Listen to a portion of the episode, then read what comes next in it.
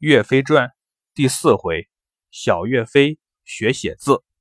上回咱们说到，小岳飞为了帮助家里，去山上捡柴火，却没想到和一群调皮的孩子打了一架，结果柴火也没捡到，只好从树上折了满满的一筐树枝，闷闷不乐地回到家里。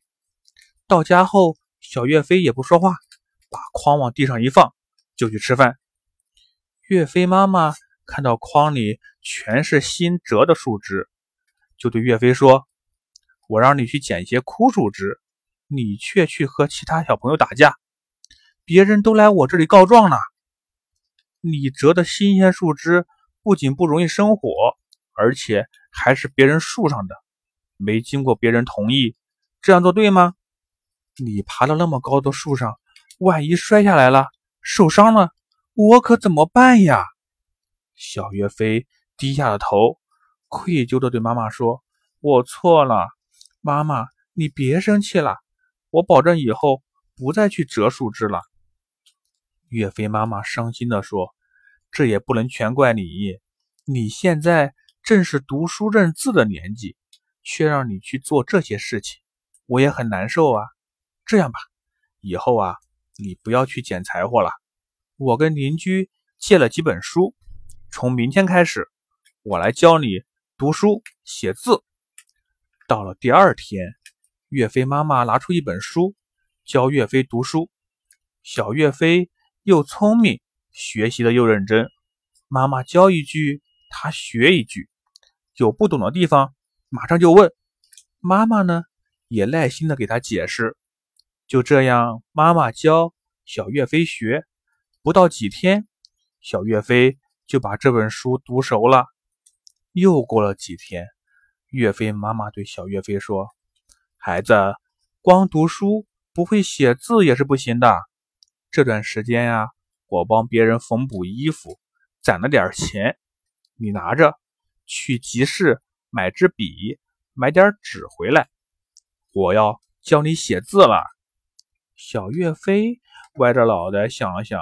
对妈妈说：“妈妈，不用去买纸和笔，我都有。”妈妈感到很奇怪啊，就问他：“你怎么会有？在哪里呢？”